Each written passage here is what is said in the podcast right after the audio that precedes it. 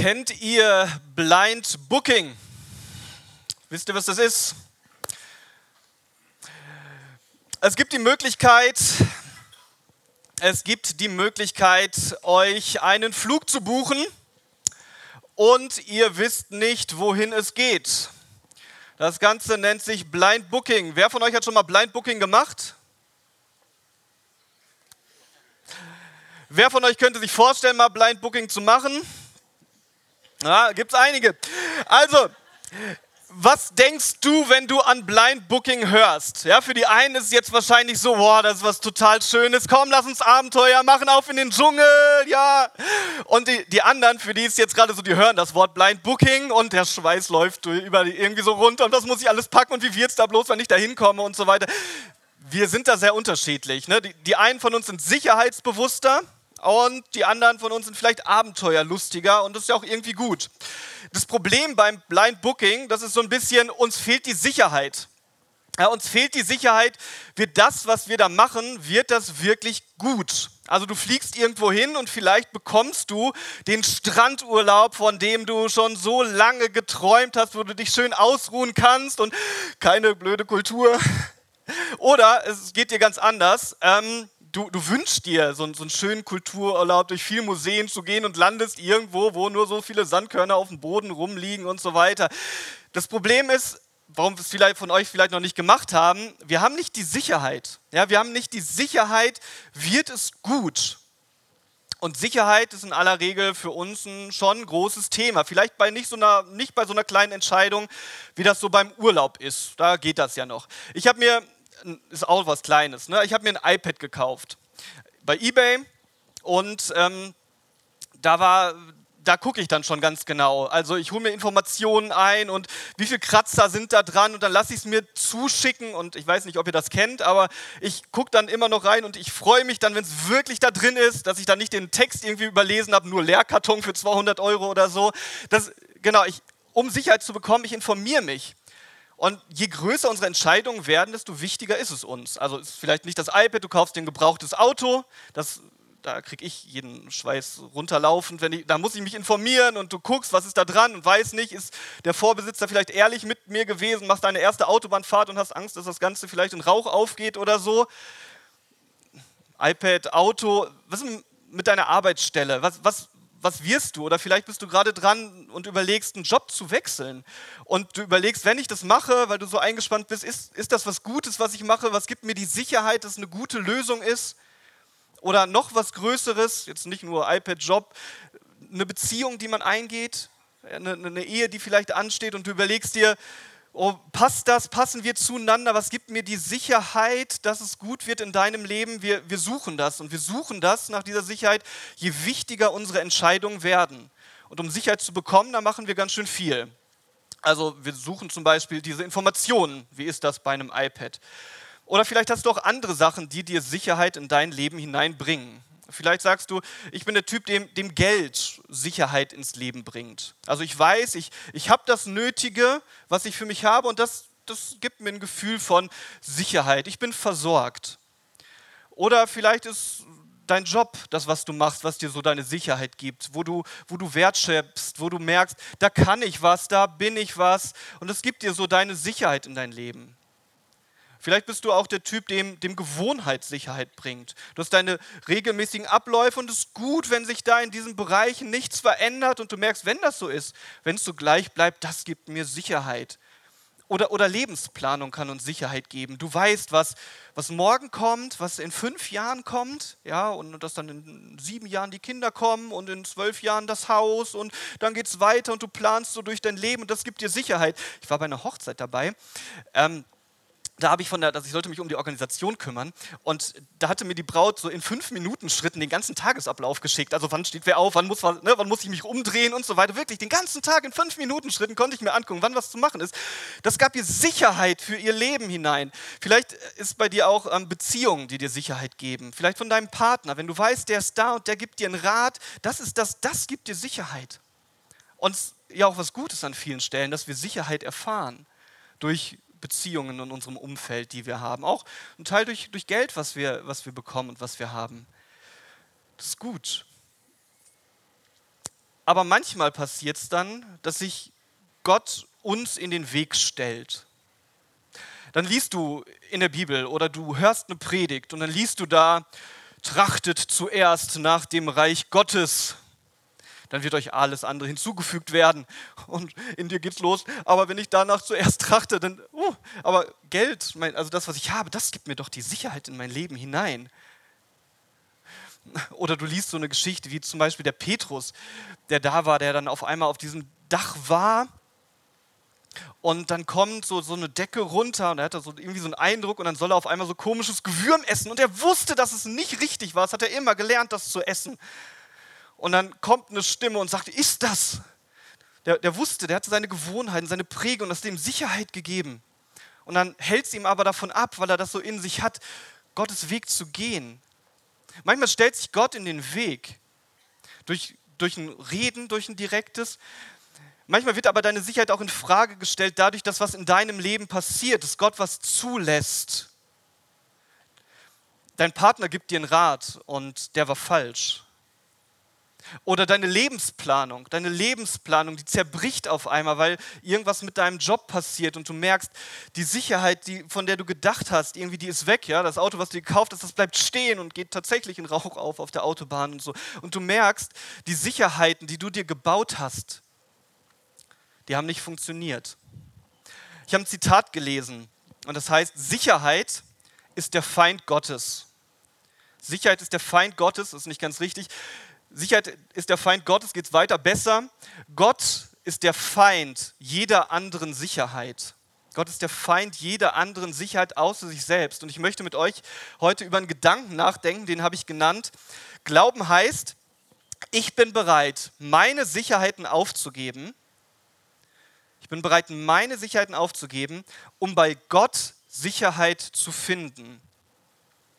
Manchmal ruft uns Gott und Gott möchte etwas von uns. Und dann, dann ist die Frage, bin ich, bin ich bereit? Bin ich bereit zu gehen? Bin ich bereit, meine Sicherheiten, die ich habe, aufzugeben?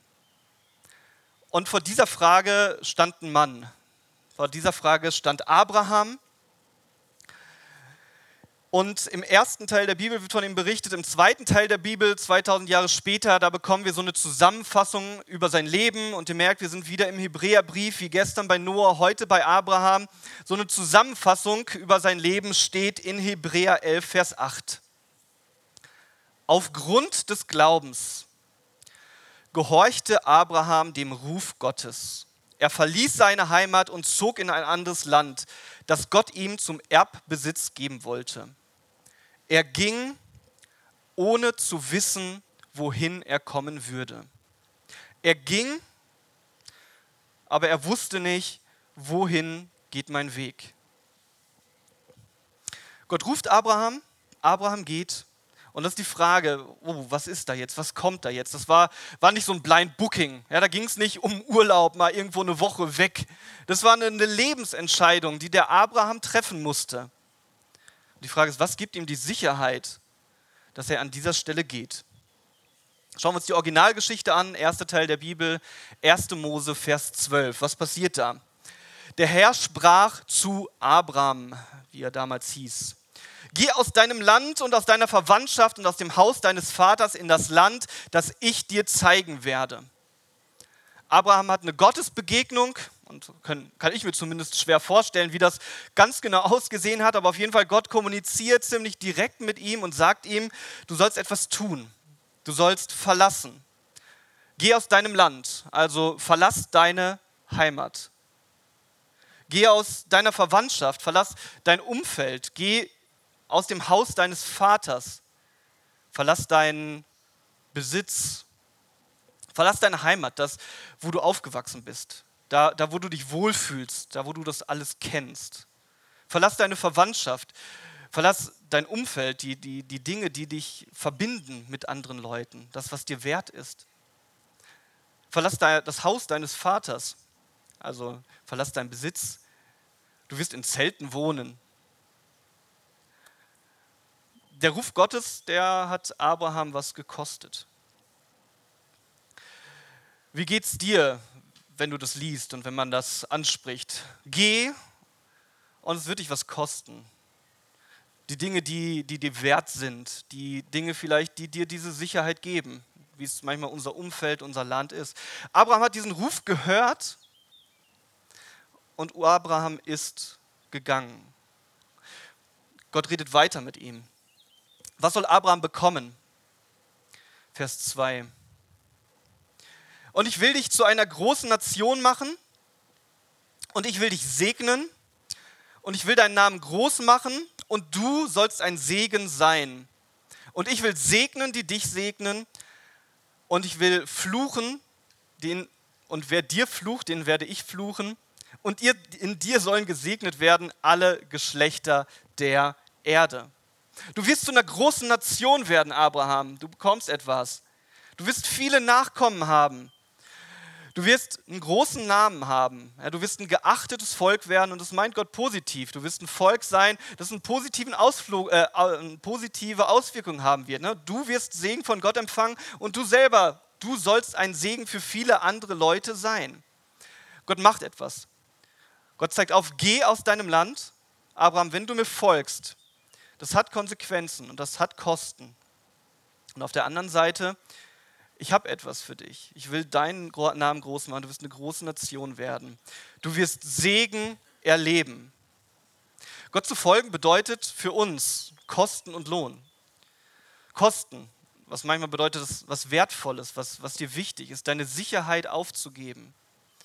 Und Lohn, Manchmal erfahren wir Lohn ganz konkret. Ja, manchmal wirst du, weil du Gott folgst, zu einer verlässlichen Person und das zeigt sich in deinem Umfeld. Die Leute merken, du bist vertrauenswürdig oder wenn du einen Fehler gemacht hast, du entschuldigst dich und die Leute können sich auf dich verlassen. Und manchmal ist unser Lohn oder das, weil wir Gott folgen, ganz praktisch sichtbar und wir werden belohnt dafür, dass Leute uns wertschätzen und achten dafür.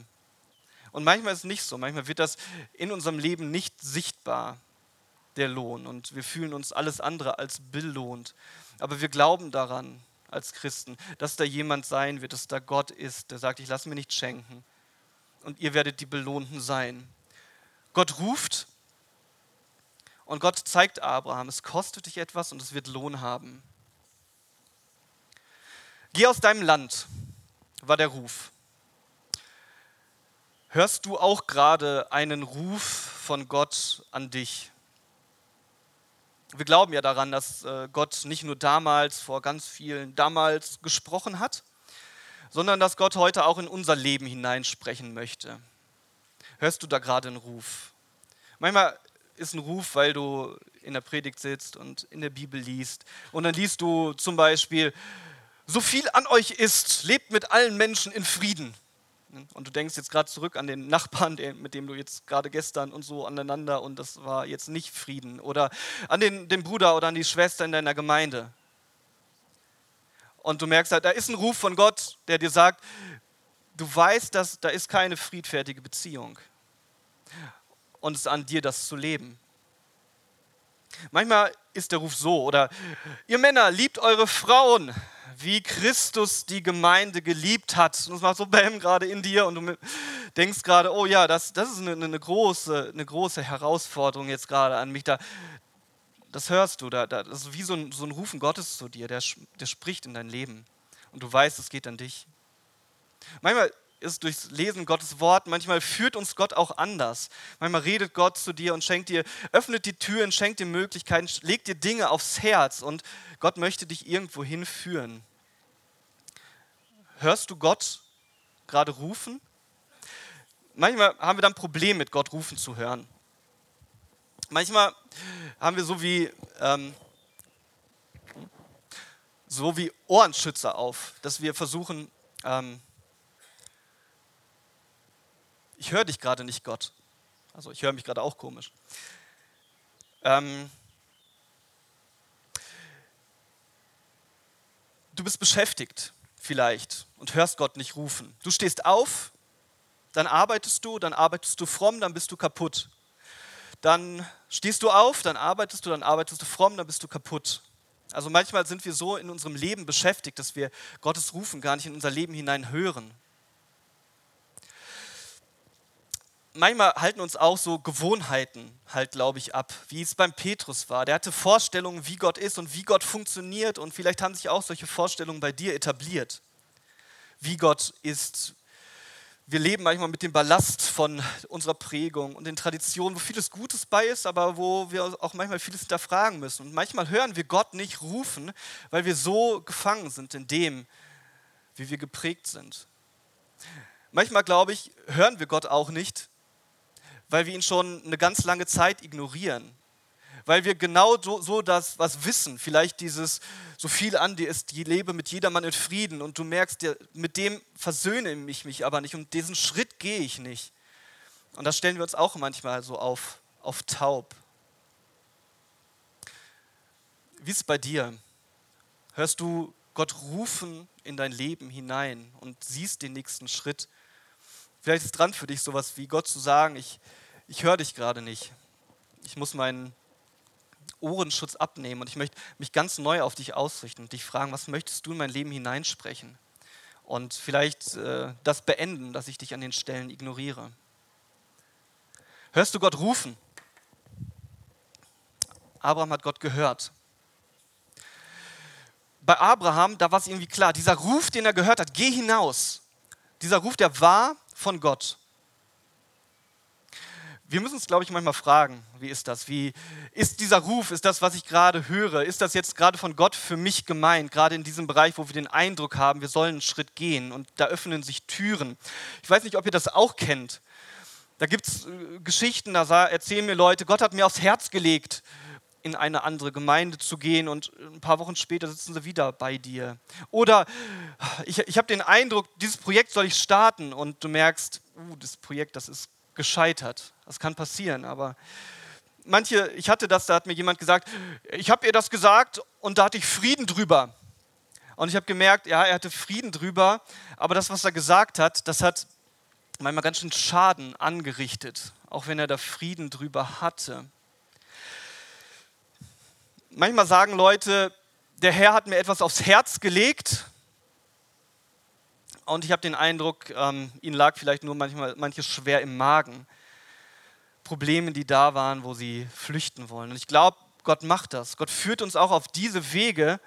Aber manchmal sind wir Menschen so, dass wir sagen, ich habe da meine Vorstellung, ich habe da was auf dem Herzen oder vielleicht auch schwer im Magen. Ja? Und dann setzen wir uns den Helm auf und sagen, so wie ich denke, dass Gott mich führt. Da gehe ich jetzt aber ganz schön voran mit dem Kopf durch die Wand. Und dann erlebe ich es an manchen Stellen, dass da das Scheitern da ist.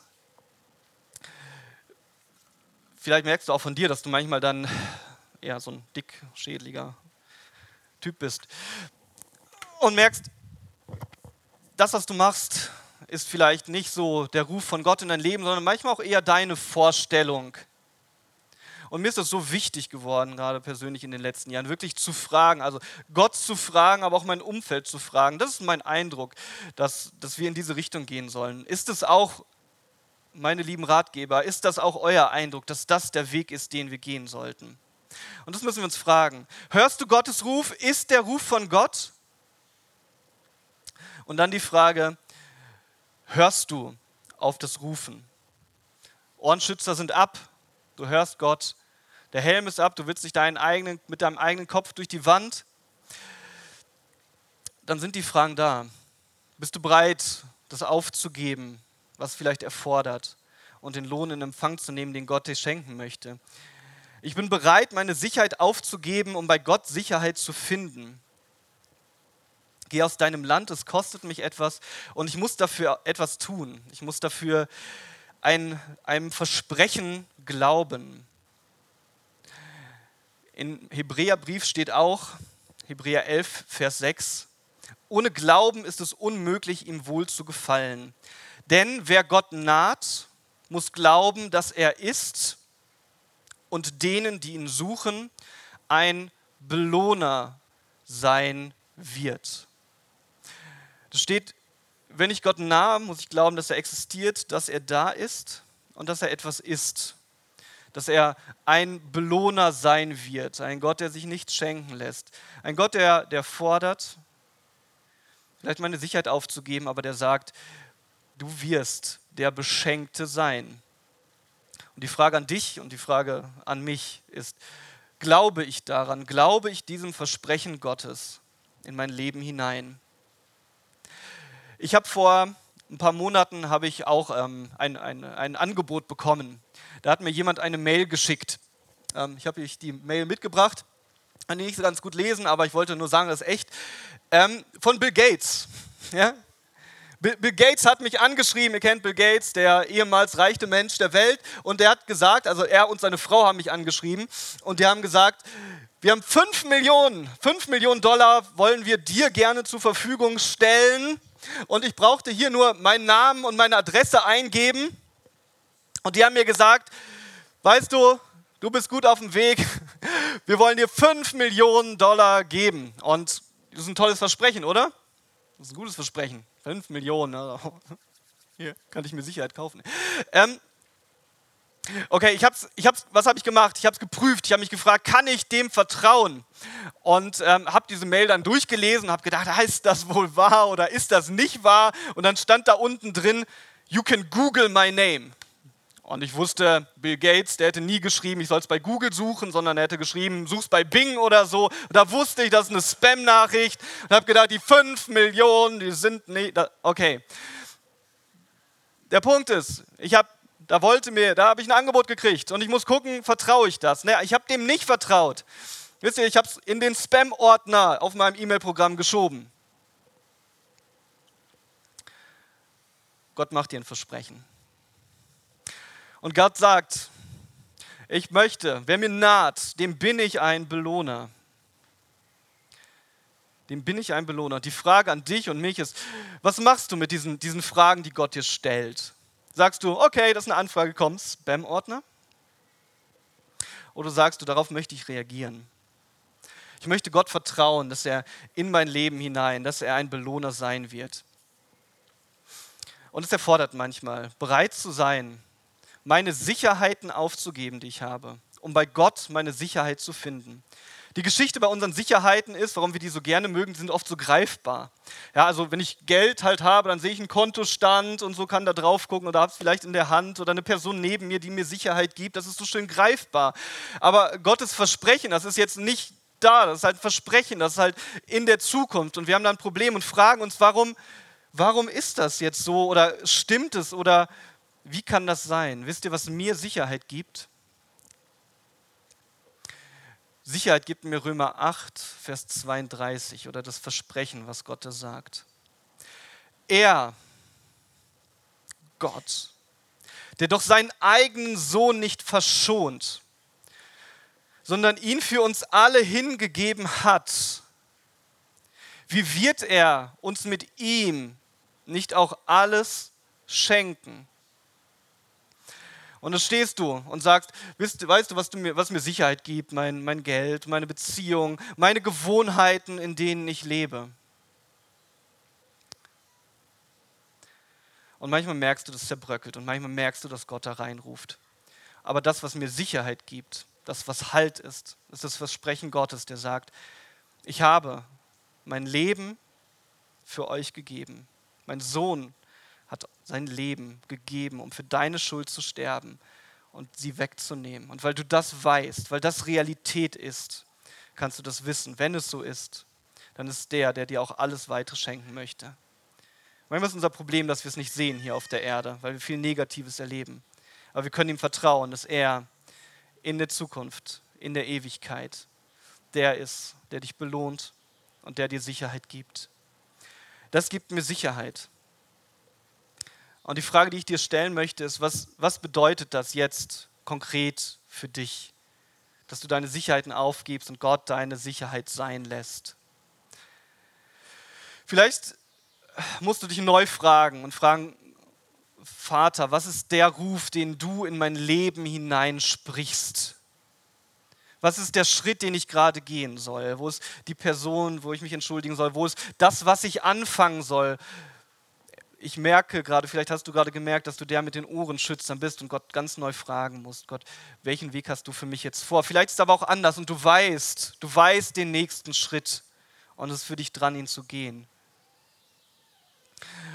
Und die andere Frage ist, das eine ist, hörst du Gottes Rufen? Was ist Gottes Ruf für dich? Und die zweite Frage ist, Gibt es Sicherheiten in deinem Leben, von denen du sagen musst, ich bin bereit, sie aufzugeben? Ich bin bereit, dass das nicht mehr meine Sicherheit ist, sondern dass Gott meine Sicherheit wird.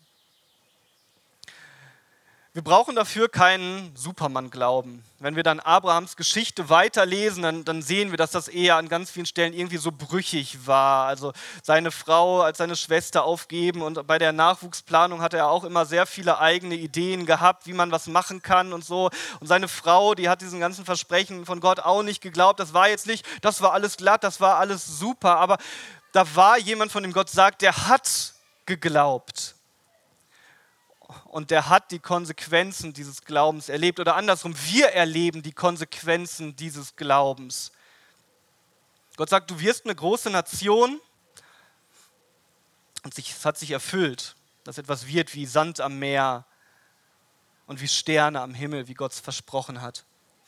Dass du und dass ich, dass wir hier sitzen, das ist eine Konsequenz davon, dass Abraham gehorcht hat Steht in Galater, wenn ihr aber Christus gehört, wenn ihr Christus gehört, dann seid ihr Abrahams Nachkommen und ihr habt Anspruch auf das zugesagte Erbe. Dass du und ich, dass wir hier sitzen, das ist eine Konsequenz davon, dass Abraham geglaubt hat. Und so zieht sich dieser Glaube durch die Generation. Und das ist das, was Glaube macht.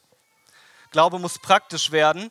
Und ähm, der Achim, den habe ich gebeten, jetzt noch einmal kurz zu erzählen, was das für ihn bedeutet, diesem Ruf Gottes zu folgen. Es tut mir leid, ich habe ihn quasi ein bisschen genötigt. Er hat mir gerade kurz vor der Predigt das erzählt und ich möchte euch das einfach mitgeben, nochmal auf den Weg.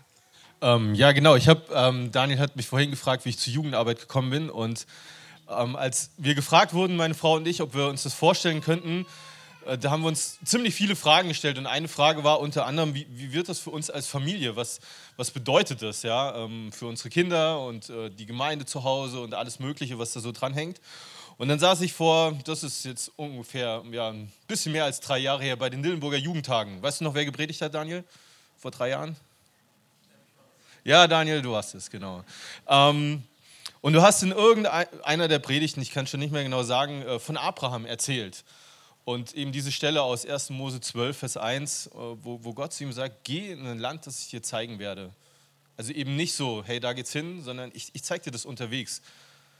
Und ich habe gedacht, oh Mann, ey, eigentlich sitzen ja die Jugendlichen da, um was von Gott zu hören. So, ich, das reicht mir nicht, ja. Aber ähm, ich habe das zu Hause Esther erzählt und gesagt, ich, ich glaube, das war die Antwort. Ja. Ich glaube, wir kriegen keine Antworten auf alle Fragen, die uns bewegt haben an der Stelle.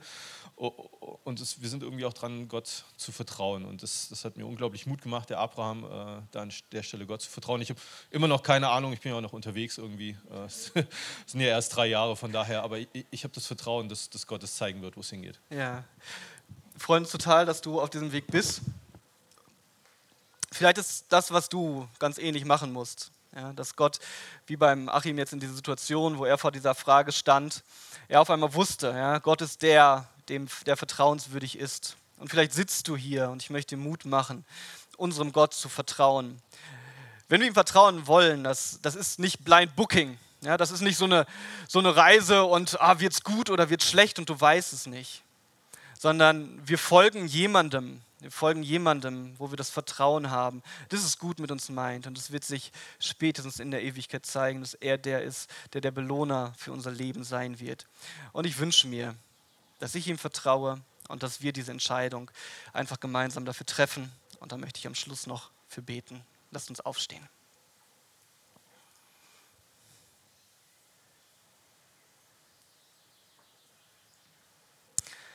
Vielen Dank, Vater, für das Vorbild, das wir in der Bibel entdecken können von Abraham,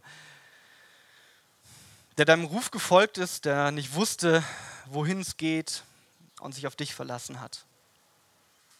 Herr, wir, wir wünschen uns, dass wir, wir auch das tun, dass wir das Vertrauen in dich entwickeln und bei dir unsere Sicherheit finden, weil wir wissen dürfen, dass du deinen Sohn geschickt hast, der am Kreuz gestorben ist, unsere Schuld bezahlt hat und wo du sagst, du wirst uns alles andere dabei hinzufügen. Wir wollen dir vertrauen, wir wünschen uns, dass wir das in unserem praktischen Leben zeigen, Herr. Hilf uns auf dich zu hören und dir hinterherzugehen. Wir wollen dich ehren und ich bete für mich und ich bete für uns alle, die wir hier sind, dass du uns zeigst, was ist der nächste Schritt und was ist vielleicht die Sicherheit, die wir haben, die uns davon abhält. Amen.